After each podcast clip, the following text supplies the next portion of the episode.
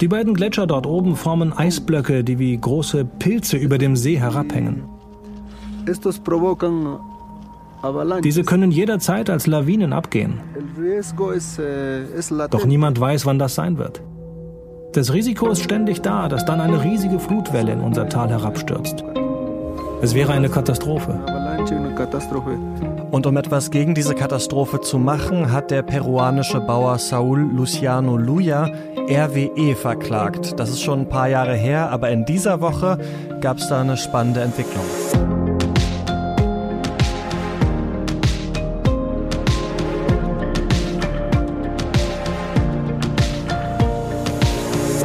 Hört das Klima-Update, den Nachrichtenpodcast von Klimareporter. Und in dieser Woche geht es natürlich wie immer auch ums Klima, aber vor allem sprechen wir darüber, wie Klimaschutz vor Gericht verhandelt wird. Denn da gab es in dieser Woche gleich drei große Neuigkeiten und ich spreche darüber mit Susanne Schwarz. Hallo Susanne, ja, was war denn da los diese Woche? Hey Christian, ja, lass uns mal mit Frankreich anfangen. Da wurde der Staat nämlich vom Pariser Verwaltungsgericht für schuldig befunden wegen, Zitat aus dem Urteil, sträflichen Unterlassungen bei der Umsetzung seiner Politik zur Erreichung der Zielsetzungen zur Vermeidung der Treibhausgasemissionen.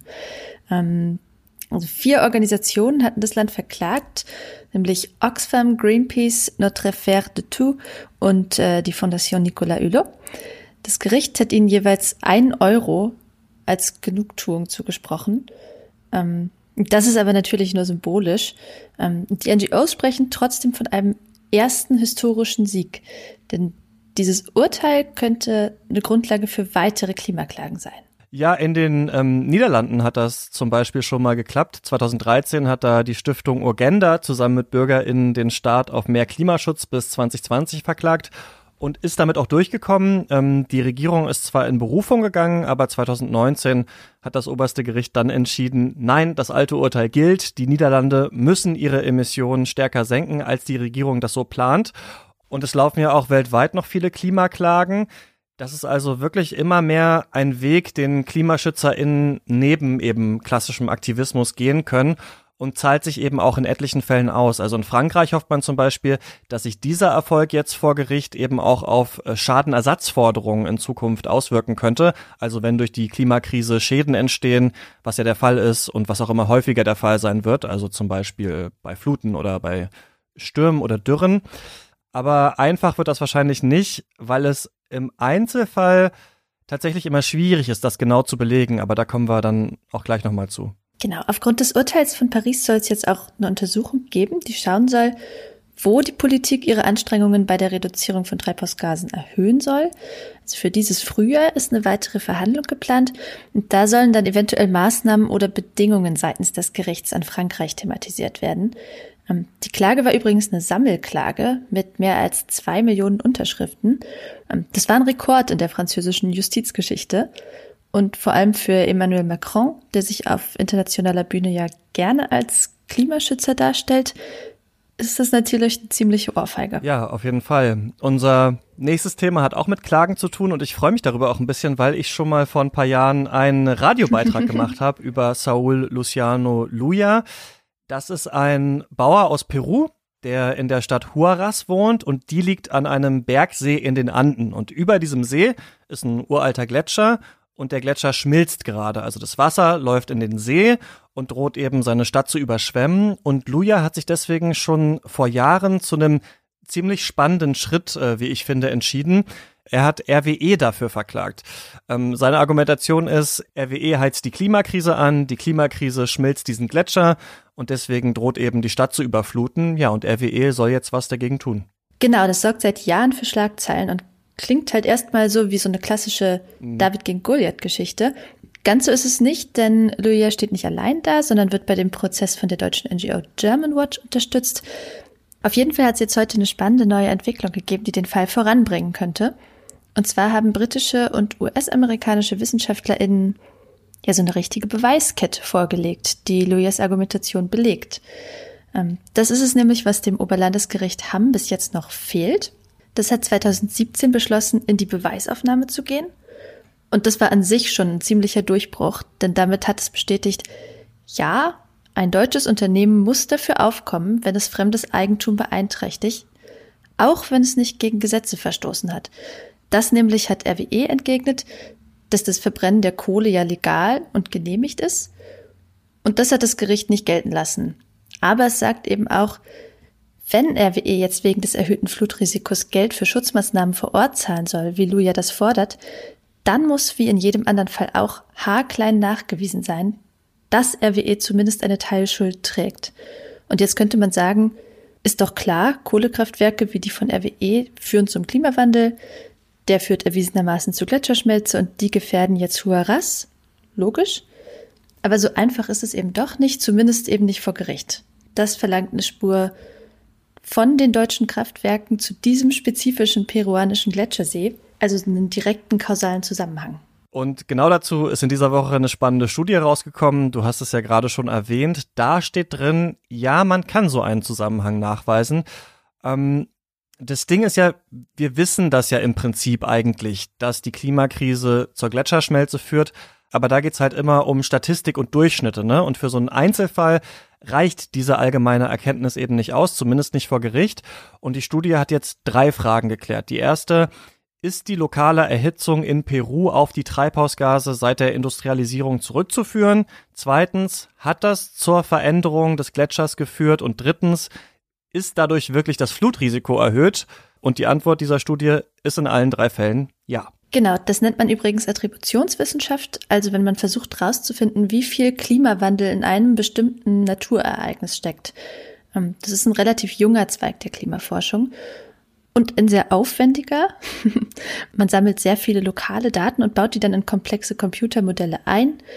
Und der Leiter der Studie, Rupert Stewart Smith, sagt in Bezug auf die Gletscherschmelze bei Huaraz, Zitat, ohne den Klimawandel ist dieser Vorgang praktisch unmöglich. Und jetzt könnte man sich ja fragen, boah, wenn RWE den Prozess verliert, müssen die dann Milliardenzahlungen machen? Ähm, nee, die müssen dann nur ganz wenig Geld zahlen, 17.000 Euro. Also für mich ist es auch viel, aber für RWE ist es eher Portokasse. Das ist nämlich, und das ist spannend, laut Berechnung der Anteil von RWE an den globalen Treibhausgasemissionen seit der Industrialisierung. Das finde ich übrigens krass viel. Also das sind 0,47 Prozent alleine von RWE. Ähm, das ist auf jeden Fall Lujas Argumentation.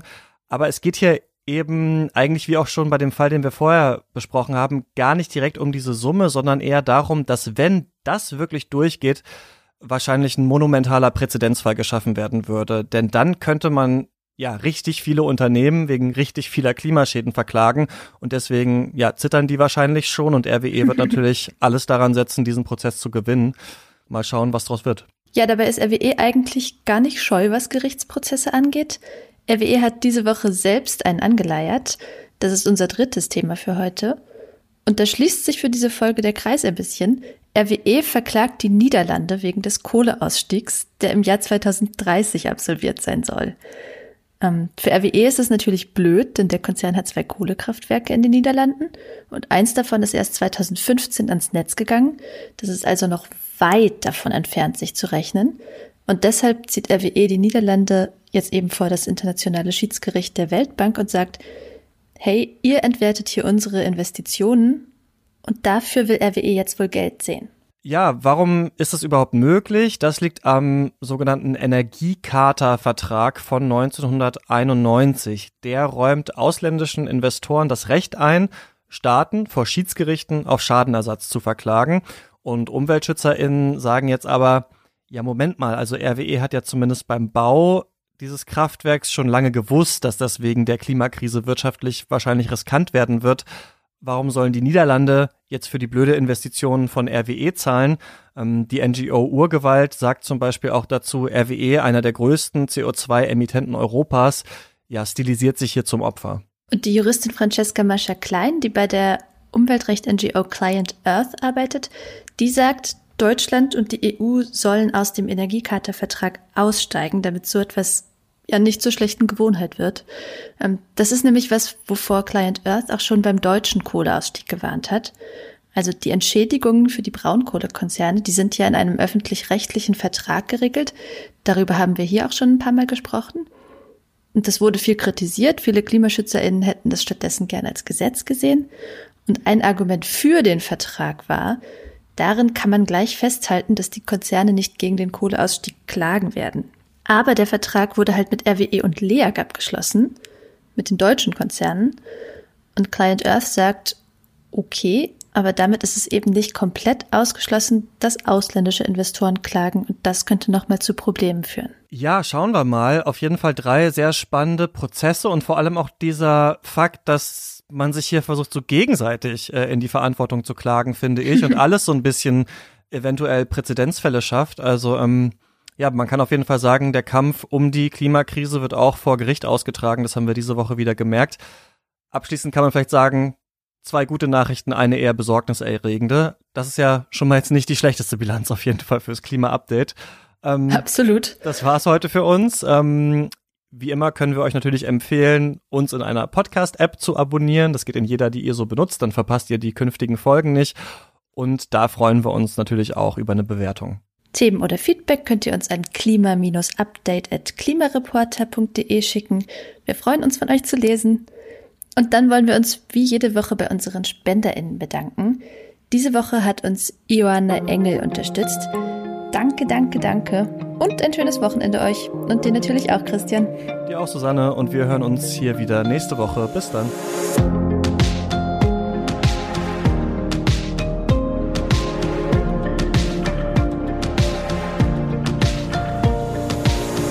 Das Klima-Update ist ein Projekt des Klimawissen e.V.